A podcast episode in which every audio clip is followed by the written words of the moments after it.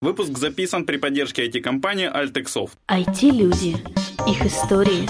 Истории их достижений в подкасте «Откровенно про IT-карьеризм» с Михаилом Марченко и Ольгой Давыдовой. Всем привет, это 237 выпуск подкаста «Откровенно про IT-карьеризм». С вами Ольга Давыдова. И Михаил Марченко. Ну, у нас есть старые добрые друзья подкаста, которые... Не очень старые, но сильно но очень добрые. добрые. И очень друзья. Вот, и мы периодически пишем их по второму разу, тем более у некоторых из них произошло много изменений, и есть некоторые интересные проекты в Харькове, которые я считаю, ну, по-своему знаковыми для развития как минимум дают надежду на развитие IT. Ну, для Харькова однозначно. Да, ну, в общем, поэтому, дорогой гость, представься снова, кто ты, как тебя зовут, что ты сейчас делаешь. Э, здравствуйте, меня зовут Евгений Шпика, я тут уже писался как э, CEO компании, которая занимается разработкой Pixio, а сегодня я, наверное, скорее как э, основ... сооснова... один из сооснователей фабрики. Да. Вот, у нас есть теперь своя фабрика в Харькове. Рабочая. Работает фабрика? Подожди, ты ну, фабрик... конечно, работает. Жень, ты фабрикант, получается. Наверное, да. Женя, давай немножко все же про Пиксио поговорим. Прошло сколько-то, ну, года два примерно, как мы тебе писали про Пиксио. Ну, примерно, да. Что поменялось за два года? Как успехи? Ну, значит... Э, Из начала, наверное, скажи, что такое вообще Пиксио? Тем более у вас, по-моему, концепция поменялась немного. Да, у нас года. достаточно серьезно поменялась концепция, примерно, наверное, градусов на 180. Причем она менялась в течение этих двух лет, наверное, раз 5 как минимум. Вот. На данный момент Pixio это Digital Asset Management Solution для больших э, и средних компаний. То есть это теперь B2B, э, в то время как мы начинали разрабатывать это, это решение как B2C. Сейчас наш основной рынок это североамериканские креативные агентства, э, бренд-агентства, потом э, он, онлайн-ритейлеры и т.д. и т.п. То есть, ну, какую проблему мы решаем? Она, в принципе, наверное, не, не сильно понятна и не сильно интересна обычному э, обычным людям, которые не занимаются вот этим бизнесом, который, на который мы ориентируемся. Ну, вот когда у вас есть, допустим, там миллион или там 700 тысяч всяких медиафайлов, с одной стороны, а с другой стороны у вас есть команда, которая нужно работать с этими медиафайлами, там, с фотографиями, с видео, там, со звуковыми файлами, там, иногда с документами. Вам нужно каким-то образом вот этим всем бардаком управлять. Ну, это то, что, вот, то, что мы делаем. То есть у, у нас э, бизнес-модель на данный момент построена таким образом, что мы вот на, на таком решении позволяем компаниям экономить до 90% денег. И они этому рады, и они этим пользуются. И делятся сами этими 10%. Э, конечно, да. То есть на данный момент это понятный бизнес, который работает по обычным правилам. То есть, к сожалению, на данный момент э, есть, все еще есть какие-то финансовые ограничения по тому, что мы там, не знаю, не можем позволить себе в Америке нанять сейла, да, но все идет к тому, что это просто будет... Но вы уже самоокупаемый, прибыльный? Да, конечно. То есть вы и, уже инвестиции да, да. не ищете? Э, на данный момент э, к нам достаточно часто обращаются с предложением инвестиций, что ну, нетипично, да. Но в, основ, в основном обращаются, давайте мы вам денег дадим. Деньги мы не ищем. Если у нас будет инвестор, который принесет экспертизу по вот этому нашему целевому рынку, мы с удовольствием с ним будем на эту тему разговаривать. Но просто деньги сейчас нет. Угу. Порадуемся за Женю, Оль.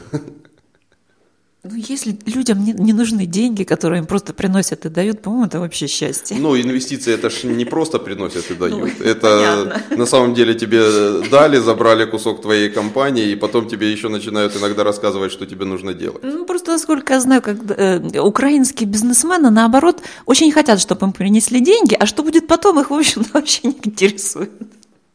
Ну, нас скорее наоборот интересует, что будет потом, потому что это... Вот как ты ощущаешь, э, ты доволен тем, что у тебя получилось? То есть вот твой стартап, он такой, как бы ты хотел?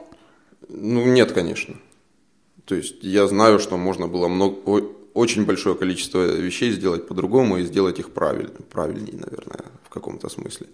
Но с другой стороны, я смотрю на конечный продукт, и это, это понятная история на данный момент.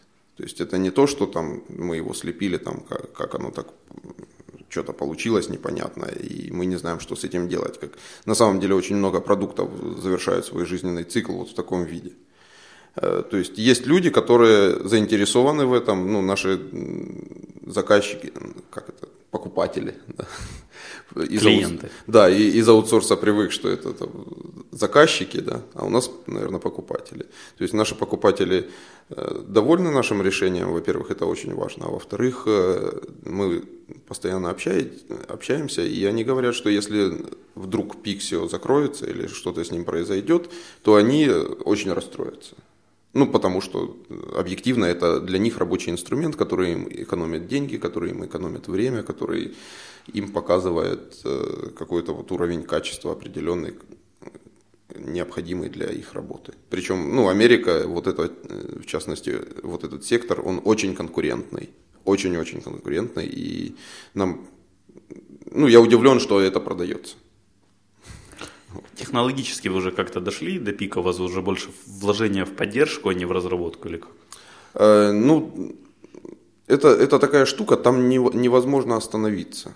И э, мы периодически добавляем какие-то такие вещи, которых э, от, наш, от нас наши покупатели не ожидают, и это находит очень хороший отклик. То есть мы там добавляем там, зачатки какого-то искусственного интеллекта, там компьютер vision туда. То есть это ну, затраты на развитие продукта, они всегда существуют и будут существовать, по большому счету. Окей, давай тогда вернемся к фабрике. Чем занимается ваша фабрика? Какие там станки стоят? С щепу? Ну, наверное, стоит, может, чуть-чуть отступить, так сказать, в самое начало и рассказать всю историю вот до 10 ноября, как вы к этому относитесь. Можно так сделать? Мы с удовольствием. Когда нам говорить не надо, мы только за. Прекрасно. Значит, э, фабрика – это, по большому счету, продукт команды той же самой, которая делала Pixio. И плюс еще, еще много хороших и добрых людей э, Сооснователями фабрики являюсь, являюсь я и, как это неудивительно, один из инвесторов Pixio. У нас так получилось работать, и нам так понравилось работать, что мы решили, что, ну, наверное, имеет смысл начать еще один проект, и ну, мне кажется, что это, это правильный путь. Значит, до до лета этого года фабрика, стоя... фабрика это такое здание, которое находится прямо за Благовещенским собором в Харькове. Э, мне казалось, что эта локация, она не, не слишком удачная, но, как оказалось, это там 10 минут от вокзала, 5 минут от э, метро и 3 минуты от другого метро. На тему локации. Просьба почти постоянного клиента вашей фабрики. Можете позвонить службы такси, чтобы вам объяснить, как туда добираться? Мы, мы это делали. Мы это делали, они говорят, да, да, да, конечно, мы, мы, мы запомнили и нет. Они почему-то путают Маркса и Энгельса. Это перекресток такой забавный. А это перекресток Маркса и, и Энгельса. И это, значит, здание, оно стояло заброшенным, там был, была какая-то мусорка, там какие-то непонятные арендаторы, там еще какие-то такие не, абсолютно непонятные вещи. И партнер мой, он э, приходил, говорит, ну, ребята, ну вы делаете там какое-то IT, там все вот это вот ваше, давайте сделаем какое-то подобие community place. То есть место, куда могут приходить люди, там вот там что-то, что-то делать, там как-то, как-то общаться. И мы очень долго отказывались от этого проекта, но в конце концов, то, что называется «вода камень точит», он говорит, ну, попробуйте. И 10, э, по-моему, 10 сентября мы собрались и сделали там Харьков э, стартап краш-тест. И это было ужасно. Это было ужасно. Это было ужасно с той точки зрения, что был ужасный звук, Э, помещение выглядело как будто это сквот, который мы самовольно захватили. И, сквот? Ну, сквот это самовольно захваченное помещение. Там в Берлине Тахелес есть, это вот сквот типичный. Туда заселяются художники они, и всякие такие вот чуваки. Они никого, маргиналы. Да, маргиналы. Они никого туда не пускают. И даже есть интересный закон, что если сквот захвачен там, в течение там, как, 4 лет, и оттуда не смогли никого выжить, выжить то он переходит в собственность людей, которые его захватили. Вот. В общем, это выглядело как сквот 10 сентября. Интересный закон было бы такой в Украине принять. У нас бы бизнес очень поменялся, я думаю.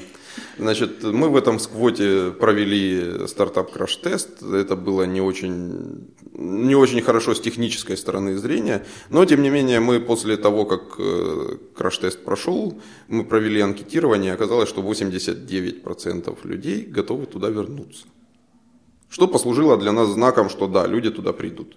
Прикольно, я уникальный, я в 11% людей. Я в меньшей группировке.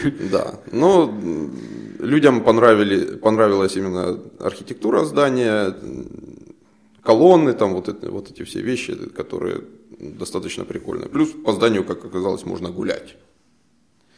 Потом, по-моему, числа 20 мы собрались на этом здании, был, э, в этом здании был еще Вова Дубинин. Мы поднялись на верхний этаж, Вова Дубинин так посмотрел вокруг, говорит, да, я бы сделал здесь офис хороший офис получится. Ну вот, собственно говоря, с 20 где-то сентября и началась стройка вот этой вот фабрики нашей. Наверное, можно еще сказать, что такое фабрика, ну, сам, само по себе, откуда это здание взялось. Это бывшая фабрика по сортировке семян овощей. Там на первом этаже висит даже картина, на которой нарисованы вот эти вот самые овощи, семена которых э, там сортировались. Там вот все, что внутри сделано, включая там лампы, вот эти элеваторы, там все вот эти вот э, горки, это все оригинальное, оно так, такое было. Единственное, что мы сделали, мы убрали лишние стены и чуть-чуть, чуть-чуть прошлись э, грунтовкой для того, чтобы не сыпалось там ничего. Слушай, насколько я знаю, опасно убирать лишние стены, тогда здание может упасть, типа, и все такое. Э, удивительно, что это здание, оно не может упасть, даже если убрать оттуда все стены. Оно построено полностью на колоннах, и там такая, такая ситуация, поскольку там семена эти, чтобы сортировать, стояли все, всякие велки и сеялки, и дробилки. Которые сильно вибрируют. Да, которые сильно вибрируют. Вот для того, чтобы убрать, гасить вот эту излишнюю вибрацию, здание построено на колоннах. На колоннах лежат сводчатые потолки, которые помогают с этим справляться здание. Ну, наверное, самое безопасное место на случай землетрясения получилось. Дополнительный функционал. Да, дополнительный функционал. Когда там в Харькове последний раз землетрясение было, я, честно говоря, даже не знаю. 20-х, насколько Да, было. Что-то такое. Во, а, ну, я давно, понял. Давно. Это здание как раз где-то 20-х, 30-х годов. После землетрясения. Я думаю, они как раз после землетрясения, это было очень актуально. Я могу путать. Там, по-моему, в районе, когда Крымская была, тогда какие-то толчки до Харькова ну, дошли. Вот, в общем, в общем, если вдруг будет прогноз по землетрясению, приходите все в фабрику. И даже если не будет прогноза, приходите. Окей, хорошо. Что дальше? То есть вот вы решили, что надо сделать офис? Да, мы решили, что надо сделать офис, а потом подумали, а что нужно к офису? Ну, к офису, наверное, надо где-то людей собирать, там что-то им рассказывать, э, проводить какие-то мероприятия. А так получилась у нас ивент-зона. И самая большая боль, ну, моя личная, как организатора нет, ну, определенных там конференций в Харькове. Э, ты такой провел конференцию, ты с людьми с этими уже познакомился, и ты не хочешь с ними расходиться, вы хотите там дальше как-то пообщаться, а негде. Поэтому у нас на первом этаже получился бар. Бар с зоной барбекю. Это, это прекрасно. Осталось барбекю, чтобы работало. Э, барбекю будет работать. Миша, не сомневайся. Вот. И мы начали это делать вот как раз там на, на, в конце сентября. И 10, по-моему, был Харьков JS, то есть за полтора месяца мы полностью обновили это здание. Ну, это звучит как фантастика, на самом деле. Шесть недель для того, чтобы... Сколько там площади всего? 3400 квадратных метров. Ну, это... Женя, у нас публикация выйдет примерно через месяц, а ты дашь нам вот две фотографии как-нибудь, вот как было, как стало? Вы же наверняка сделали. Да, у, у нас есть как было, как стало, и, ну, я, конечно. Просто вот этот прикол, то, то есть вот я, я вот как говорил, да, 10 сентября или какого там, 4 когда mm-hmm. было, мне было, боже мой, я сюда в жизни не вернусь, что это за куда Женя тратит свою жизнь, Пиксел что настолько все плохо с ним или как. А, собственно, когда был Харьков Джаз, это 8 ноября, по-моему. Да. Вот, 8 ноября, что, боже мой, какое шикарное место, я не хочу отсюда уходить. И, и вот эта разница за, там, сколько, 40 дней, по-моему, или 50, это, это, это колоссально.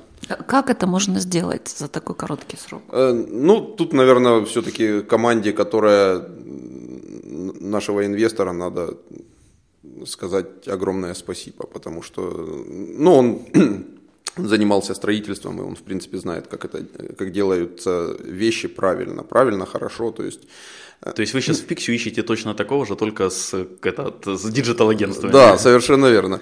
Э, И, кроме всего прочего, кроме того, что это делалось быстро, там в один день работало там, до 100 180 человек на этой стройке. Это, это было очень масштабно, то есть там 40, по-моему, КАМАЗов э, строительного мусора вывезли, там э, пришлось снести э, три здания, которые стояли во дворе. Ты, Миша, ты помнишь двор, да? Нет, не помню. Ну, то есть там это, это была мусорка, все в целом. Все это пришлось убрать и сделать. Нам пришлось добавить туда котельную, нам пришлось там сделать Котельню? А что, госотопление вас не, не устраивает? а, дорого. Дорого, по- Построить котельню дешевле. ну, в принципе, да, наверное. В конце концов получилось, ну, во-первых, э, там нет никакого госотопления. То есть это здание там 20-х, 30-х годов. Его просто не было вообще? Его, его там А, было ну, какое-то отопление, сезонное. но, но там, там оно, по-моему, было даже обрезано. Там у соседей у нас газовая котельная. Мы построили там котельную на дровах, которая... В центре Харькова, внимание, дровах? котельная на ну, дровах. Твердотопливная, да. А смысл? На газу ж, по идее, удобнее и дешевле, наверное. Ну, дешевле все-таки на дровах, как оказалось, причем достаточно серьезно. Настолько серьезно дешевле, что, что хорошо. Вот. Цифрами я там оперировать не буду, это, наверное, там к нашим, к нашим эксплуатациям. Эксплуататорам. К эксплуататорам, да. Хорошо, слушай, ты сказал, что там одновременно работало сколько, 180 или 160 Ну, до, строителей? до 180 строителей. А сколько у вас менеджеров было на 180? То есть я знаю, что на команду из 8 человек уже менеджер обычно нужен. Ну, человек, человек 5 там работало, которые этим всем управляли. А у них PMP-сертификаты были или скрам-мастерские? Это же стройка, какие PMP сертификаты. Вот где надо грамотных менеджеров искать. Вот, да, я вот к тому, что эффективность Да. менеджмента, она не в сертификатах, походу. Но с другой стороны, ну ты не можешь планировать такую структуру на long run. Ну, то есть ты можешь это сделать там как-то быстро подняли, там э, понятный объем работы, его нужно сделать, и потом, Ну, то есть прототип стартапа практически. ну, ну, по факту, да, в принципе, такой получился. Давай, давай, быстрее, быстрее. Ну, получилось, в принципе, нормально. И с точки зрения как бы ин- инфраструктуры, там понятные вещи, которых э, давно не хватало вот в таких комьюнити-плейсах. Там э, приточно-вытяжная вентиляция с подогревом воздуха, там хорошие 5 линий оптики заведено в здание, чтобы интернет всегда был, э, потом кондиционирование нормальное, нормальное освещение, хорошее, хороший звук по кругу сделан в конференц-залах. То есть с, той- с точки зрения инфраструктуры для проведения мероприятий, это, пожалуй, ну, наверное, одно из лучших решений, которые я видел. С точки зрения коворкинга, который там оказался, то есть не будем же мы офис соб- себе делать да, для Pixio. Мы взяли, сделали коворкинг, и нам удобно там сидеть, и люди приходят э, для того, чтобы... Блин, было бы у вас как-то дешевле, чтобы туда можно было только по выходным ходить, я бы себе абонемент взял. Ну, я думаю, что, Миша, ты можешь, э, наверное, 150 гривен там или 75 до конца. А, можно же на день брать топа. Конечно, да, ты можешь э, брать на день, на час, там, как тебе А какие у вас цены? Давай, мы как раз заговорили. Э, Значит, до конца года у нас сейчас действует скидка, но, наверное, это уже не актуально, когда это... Нет, это еще будет немножко, но актуально, я Да. думаю. Вот. До конца года действует скидка 50%, после 1, с 1 января у нас, по идее, будут цены 2400 за место. Женя, а давай сделаем, За что месяц? слушателям подкаста, вот в январе, кто к вам придет, там по промокоду, какой промокод будет? В январе-феврале вот им скидка Д- будет. давайте мы для слушателей подкаста, который придет э, в январе, мы им сделаем бесплатный день Ага, отлично. коворкинга. Отлично, Приходите, говорите, я слушал подкаст, вы мне обещали. отлично.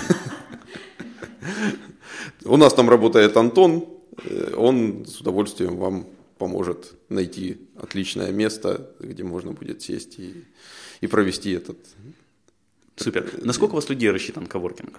Значит, коворкинг у нас рассчитан на 70 человек, но если вдруг окажется желающих больше, у нас есть куда расширяться там еще.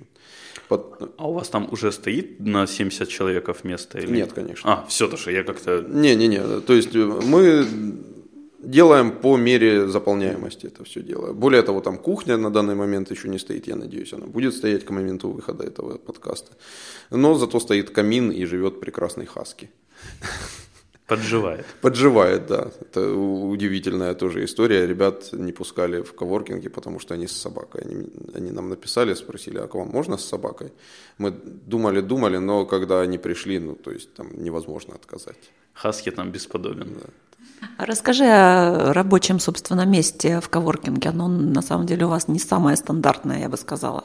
Да, ну, я обладаю там 15, 15 лет, грубо говоря, офисной жизни, за это время ты понимаешь, что там имеет значение, какой у тебя стол, покрытие на столе, какое у тебя кресло, это все должно быть удобно, какой у тебя интернет. И мы попытались сделать так, чтобы все было, ну, наверное, идеально сделать невозможно, но близко к идеальному. То есть там столешницы вы, подверглись самому жестокому отбору, и, честно говоря, это самые лучшие столы в мире, за которыми я когда-нибудь сидел. А я сидел за многими столами. В разных концах мира. Да. Потом кресла, там часть кресел в, в коворкинге, это реплики кресел Рикара из э, машин. Они удобные, прекрасные. Что такое Рикара? Производитель крес, кресел. А, все, я, я думал, это какой-то тип машины или что-то такое. Не-не-не, они оснащают своими креслами, по-моему, гоночные машины там всякие. Ну, то есть в Харькове оказалось достаточно много людей, которые очень много внимания уделяют э, вот таким вот вещам. То есть я не представлял себе, что есть такие ребята, которые офисное кресло могут тебе сделать как кресло из гоночной машины. Оказывается, можно, если хорошо поискать. А я думал заплатить, ну ладно. Ну, да, и это стоит денег каких-то. Окей, а, кстати, как у вас вот с инвестициями? Много ли денег пришлось вложить в это? И вообще, как они, когда они вернутся? Через полгода, год? Э, изначально мы думали, что, наверное, это невозможно окупить. Но сейчас точка зрения чуть-чуть поменялась, и мы понимаем, что, в принципе, это, это нормальный бизнес. Мы, ну, то есть, вот эта бизнес-модель, когда люди э, приходят, работают в коворкинге, организовываются какие-то мероприятия, потом люди спускаются, э, там пьют и кушают в баре, ресторане, она оказывается, в принципе, ну, как бы она такая живая.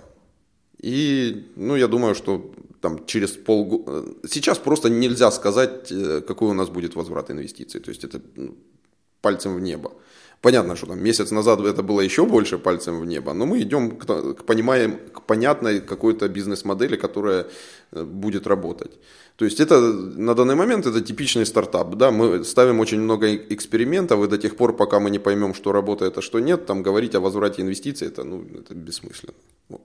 То есть инвестиции, да, там были там достаточно серьезные, потому что ну, столько построить всего, это, это в инфраструктуру нужно было вкладывать. А как у вас с конкурентами, кстати, в Харькове? Вот, с конкурентами, ну, я бы сказал, что в Харькове на вот этой вот Ниве нет конкуренции не потому, что нет людей, которые этим занимаются, или компаний, которые этим занимаются, а потому что это просто рынок, который абсолютно не развит. Э, есть такой концепт, который называется Zero Sum Game. Да? Это когда все, играют для того, чтобы обыграть соседа там, или человека, который играет с тобой в эту игру. То есть я большой противник такой стратегии. Я за то, чтобы и мы, в принципе, как команда, за то, чтобы развивать рынок, и тогда всем хватит на нем места. И задавая вот такую вот достаточно высокую планку инфраструктуры, мы надеемся, что все, кто занимается и драйвит подобные места, они ну, захотят соответствовать, соответствовать или займут свою нишу. То есть мы, у нас получается, мы сейчас там где-то посредине между Спалахом, который достаточно небольшой, но в то же время очень хороший проект. И там Харьков Пелес, который огромный, ты там сидишь в джинсах и в кедах на ковре, и ты не понимаешь, почему ты не, тол- не танцуешь здесь Вальс, да. Почему ты не вальсируешь, а слушаешь какую-то какую-то штуку про технологии. Вот. Мы попытались сделать понятное место, в котором люди придут, и им будет комфортно и органично слушать э, о каких-то вещах технологических, там, программирование, какие-то там маркетинг, вот такие вещи, которые понятные. То есть, когда тебе не нужно делать бал, а, а как... когда тебе надо собрать хипстеров? Ну, хипстеры хипстерами, но, в принципе, как бы понятная наша аудитория айтишная. То есть, да, я IT занимаюсь, я знаю этих людей, мы их всех любим, они это прекрасные люди. Хотим их собирать. Кроме коворкинга, у вас же там еще есть э, некоторые идеи уже сейчас. Женя заинтересовался. Да, я Ну, у кого э, конф- конференции, это же... А, конференции, да, да, да. я, наверное, не упомянул. У нас, получается, на два этажа есть ивент-зона, там есть зал на 450 э, мест, на 150 и на 50 классрум такой уже, наверное, это залом нельзя назвать. Туда можно прийти, провести свое мероприятие там в один-два потока, там понятные цены, мы помогаем с пиаром совсем, совсем, совсем. То есть мы, э, мы проводили некоторые конференции и там стартап краш-тест, Харьков JS, э, и есть проблема, когда тебе нужно делать много дел одновременно. Тебе нужно там находить спикером, там, спикеров, там, решать как-то с их логистикой, тебе нужно собирать аудиторию. В общем, ну, достаточно много активности. Вот мы пытаемся сделать так, чтобы организатору конферен... у организатора конференции была только одна задача. Придумать конференцию и собрать туда хороший лайнап, лайнап спикеров. То есть, если будут хорошие спикеры, то люди туда придут. А мы помогаем с маркетингом э, мероприятия, мы помогаем с пиаром, мы помогаем с э, организацией. Там, если вам нужны, грубо говоря, столы для кофе, кофе-брейков, то мы это все дело организуем максимально удобно. То есть у вас пакетный такой конференц-сервис получается. А я не знаю, в Харькове такого нет, по-моему. И, честно говоря, не, не знаю. Ну, я не сталкивалась ни, ни разу с такими предложениями, как бы вообще. Супер. Мы просто как бы обратили внимание, что если отдать на откуп организаторам конференции тот же самый набор аудитории, то людей приходит меньше, чем если этим занимается специально обученный человек. Лично, наверное. Потому, потому что как бы нет э, компаний, которые занимаются вот на наш IT-рынок профессионально подбором организации конференции. Я не знаю, вообще такое возможно там или не, ну, не представляю себе. Вот, ну, у нас это получается, мы решили, что это хорошо. Ну, то есть Харьков JS получился хорошо. Великолепно. Да. Как минимум первый день, на втором я толком не был, но вот первый точно. Второй тоже был прекрасен. А если, вот у меня сейчас возникла мысль, если кто-то захочет арендовать у вас помещение, допустим, под какие-то курсы длительные, у нас, это возможно, да? Да, на самом деле мы удивлены, но именно спрос на вот этот маленький классрум, его там буквально разрывают, мы, наверное, достроим еще два классрума. Потому что люди приходят и говорят, мне там в январе нужно там 70 часов, там 80 часов в этом классруме. То есть э, в связи с тем, что у нас, наверное, вот такая вот ситуация в экономике нестабильная, э, очень много людей сейчас э, пытаются переориентироваться, найти свое новое там, место в жизни, там, какую-то профессию, и это дало очень-очень хороший толчок э, именно образованию, которое не, не вот это вот наши институты с университетами, да, а такому вот альтернативному образованию, когда люди приходят на всякие мастер-классы, на вот такие вот вещи.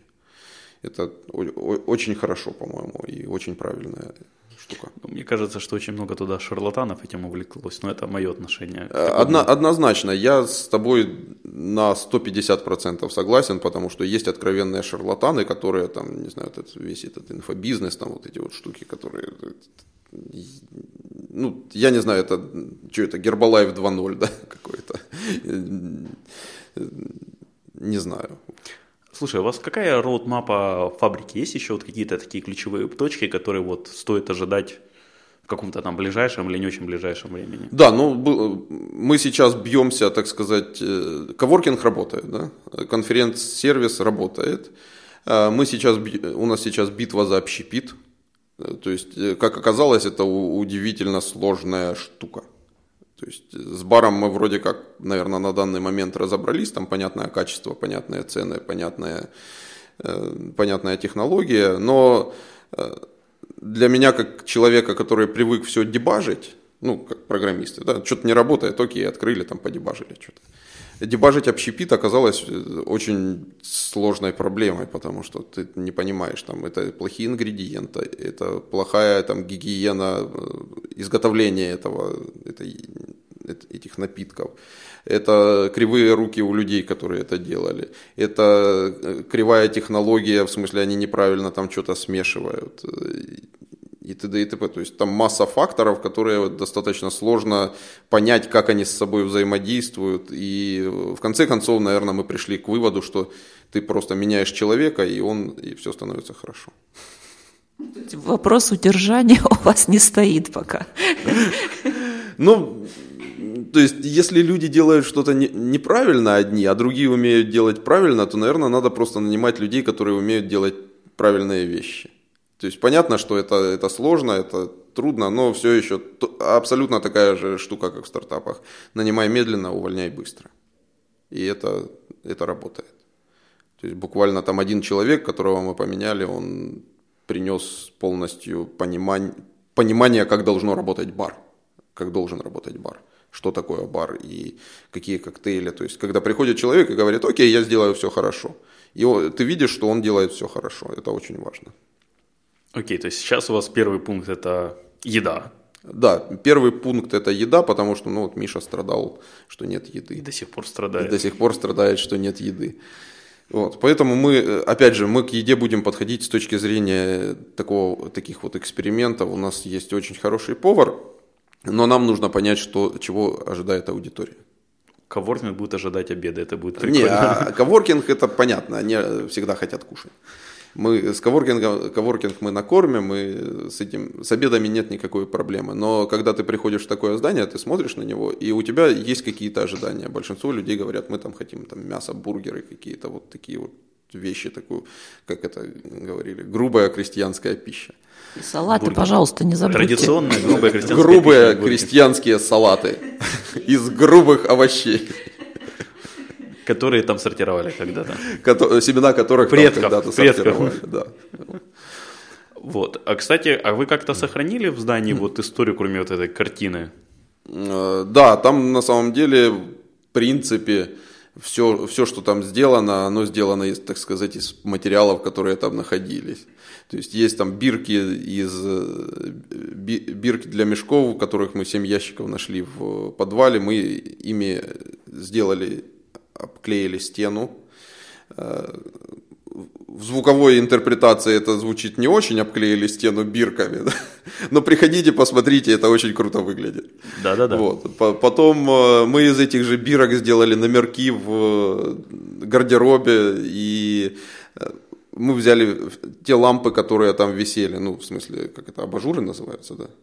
Абажуры. Мы их очистили, поравняли, покрасили. И Это вот я просто помню такой советские заводы, вот там висели вот эти вот полуведра такие да, под да, потолком, да. жестяные.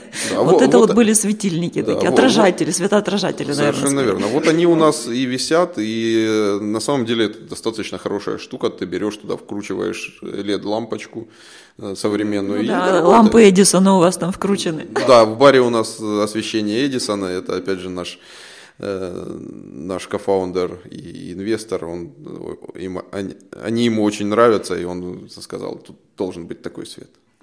Как у вас, кстати, со звуком? Там какие-то группы выступают или как? Э, на данный момент, э, сейчас у нас работает винил. Как, я очень долго отбрыкивался от этого концепта. Я говорил, что, ну, боже мой, проигрыватель поставить. Но есть люди, которые садятся и проводят там несколько часов просто для того, чтобы послушать э, музыку. Там хорошая коллекция пластинок и очень-очень качественный звук. Я очень. помню на Харьков Джесс на автопате я где-то минут 15 искал, где же находятся музыканты. Вот у меня не было сомнения, что это не живой звук. Да. Э, это, это очень похоже на живой звук. А вы что-то делали, да, для того, чтобы вот такая акустика была? Да, это дорогая аудиосистема. Просто она там каких-то совсем безумных денег стоит, ну, там, наш товарищ ауди, аудиофил в каком-то смысле, и так получилось, что она вот теперь стоит на фабрике. Мы как-то ушли от после ресторана, а больше ничего особо вы туда доделывать не будете до фабрики. Э, ну, пока не видите этого. Ну, то есть наша задача сделать, э, что сделать? Наша задача сделать так, чтобы в любой день, когда ты приходишь на фабрику, там всегда что-то происходило. Это самое главное на самом деле. То есть э, главное это не инфраструктура, то есть она есть и она как бы дает какое-то задают какую-то планку, да. Самое главное это то, что там будет происходить, и люди, которые там будут находиться. Наша задача сделать так, чтобы там всегда происходило... Фабрика стала местом, когда бы ты туда не пришел, там происходит всегда что-то интересное. То есть какие-то мастер-классы, какие-то конференции. Есть очень много форматов, которые я, я лично хочу попробовать. Там, я недавно читал э, книжку, по-моему, Брэда Фелда по поводу э, Driving Startup Communities или что-то такое. И там достаточно много форматов, которые они попробовали в Америке, там, которые работают, которые понятные и которые позволяют э, экосистеме предпринимательства развиваться. То есть одна из самых больших проблем на, самом деле Харькова, у нас полтора миллиона людей. У нас э, потрясающее для такого количества э, населения, у нас потрясающе мало стартапов. Их должно быть, не знаю, в сотни раз больше. Я не скажу даже в десятки, потому что их должно быть очень много. Это должны быть там несколько тысяч людей, которые постоянно занимаются э, улучшением этого мира. Вот. И наша задача сделать так, чтобы оно все работало. То есть вы хотите таким, э, ин, ну не инкубатор, не хочу бить, это избитое слово, да, уже таким вот э, местом высиживания стартапов. Ну да, э, да, это, это было бы очень хорошо. То есть мы, э, мы видим себя как хаб для людей, которые хотят что-то делать в этой жизни. Не просто там, не знаю, ходить на работу с 8 до, до 5 там, или какой там сейчас рабочий день модный. А э, людьми, которые... Мы хотим наполнить это место... Женя, какой у тебя рабочий день? Насколько я понимаю, примерно где-то с 8 до 23, 7 дней в неделю? Ну, я не могу, я, я даже не могу назвать это работой на данный момент. То есть это какой-то образ жизни. Я постоянно занимаюсь вот какими-то вот такими вот там есть, есть фабрика, есть пиксио, там семья, жена. И это, оно постоянно, я постоянно этим занимаюсь, и это хорошо. Осталось пристроить туда жилые помещения, сделать микрогостиницу. Нет, ну, там места много. Чтобы можно было там оставаться на ночь. Ну, мало ли, вдруг кому не захочется уходить прямо. Да. Слушай, кстати, реально, стартап-пакет, там, не знаю, 2400 коворкинг у вас получается, 4000 вместе с жильем и кухней какой-нибудь общий. Да, есть такое дело. Можно, наверное, задуматься. Ну, может быть, следующий шаг – у, у нас там на самом деле под двором есть еще мокрый подвал, который, наверное, можно осушить и сделать там какой-нибудь совсем такой брутальный э, пивбар под названием Нора Хоббита, потому что там такой, такой вход интересный. Нора Хоббита под фабрикой. Э, ну, я так понимаю, это в дальнейших планах или есть еще Это совсем в дальнейших планах. Я даже не представляю себе, насколько они осуществимы на данный момент. Ближайшие какие-то есть, которыми можешь поделиться?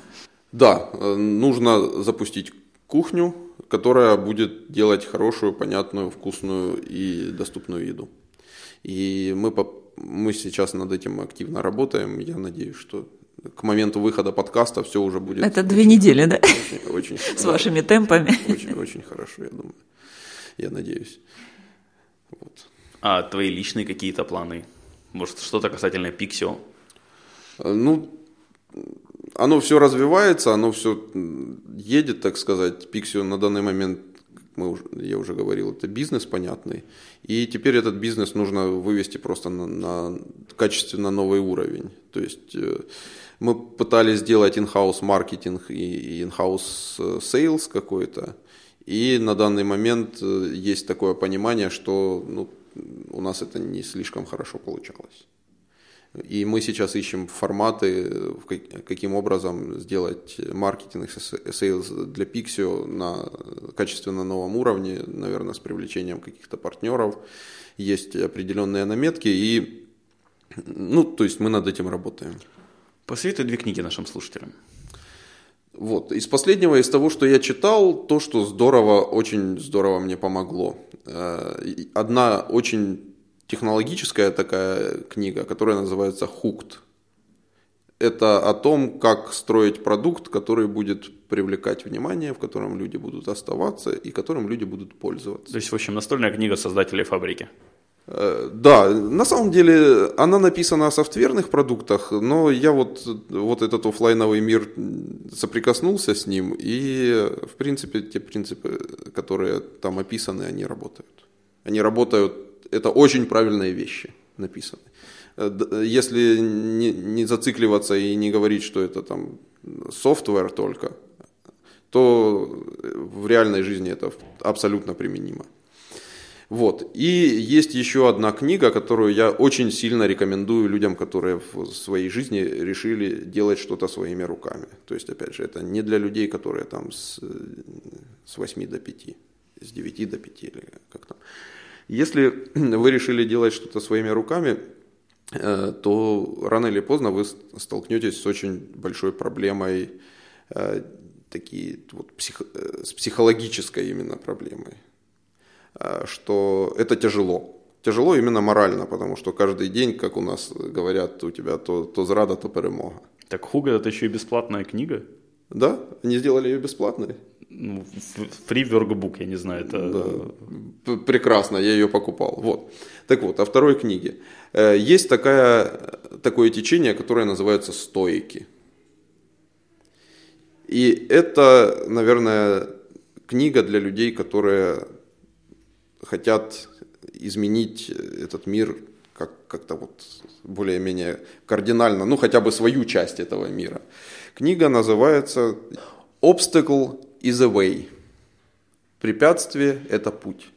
И это штука, после прочтения которой, ну, ты понимаешь, что то, что ты делаешь, это правильно, и это так должно быть. То есть самая, э, самая большая проблема предпринимателя в том, что ты, ты что-то делаешь, ты не понимаешь, ты делаешь правильно или ты делаешь неправильно. И какое, какую оценку там, то есть есть еще внешний мир, да, какую оценку даст внешний мир, там у тебя есть какие-то внутренние моральные критерии. То есть ты через все вот эти сита ментально пытаешься все это просеивать, и это привносит очень большую долю э, именно моральных трудностей и моральных проблем, когда ты этим занимаешься. Так вот, книга Obstacle is a Way, она, там есть очень много ответов на вот такие вот вопросы. Почему, как и что делать. Очень рекомендую. Ну и, наверное, там дальше я там э, Синеку читаю на данный момент. То есть там уже такой так, пласт Сколько исторический. Ты на чтение тратишь? Я пытаюсь э, в, в общем случае отдавать на образование не меньше 20% своего времени. То есть постоянно, у меня всегда, если там посмотреть на мой компьютер, у меня всегда висит там вкладки там видео, там курсы по какие-то курсеровские. Сейчас я прохожу курс по криптовалютам, Принстон, То есть скоро будет Принстонского университета. Скоро вы будете принимать оплату в биткоинах? Не-не-не, я вижу на самом деле биткоины, это очень маленькое приложение технологии. На самом деле есть вот эта технология блокчейн, на которой строятся биткоины. И, по-моему, она может изменить э, то, как мы живем, э, очень кардинально. И деньги это просто какая-то там, не знаю, 5%, даже, наверное, полтора процента от того, что блокчейн способен сделать с миром. То есть это smart contracts, это то, как работают банки, это то, как... То есть, э, если посмотреть на экономику, у нас очень много вещей делаются супер неэффективно. То есть, ну, банк – это штука, которая, в принципе, в 21 веке никому не нужна. Это бессмысленная абсолютно вещь. Контролирующие органы, которые занимаются тем, что они контролируют твои контракты, это бред. Этого не должно быть в 21 веке. И мне кажется, что блокчейн способен это все от нас убрать. То есть, как вот раньше на столе у вас там стояла печатная машинка, ручки там какие-то, не знаю, что там еще, бумага лежала, да. Причем сейчас, не так давно. Да, сейчас вместо всего этого у вас есть смартфон и компьютер. Вот вместо, все, вместо очень большой части инфраструктуры, скорее всего, через, там, я думаю, через 5-10 лет у нас будет просто блокчейн. И это, это очень важно, и это очень хорошее изменение, это позитивное изменение, которые от людей убирают рутину и дают им возможность приходить на фабрику и делать креативные штуки. Окей, okay. пожалуй, напоследок что-то хорошее нашим слушателям.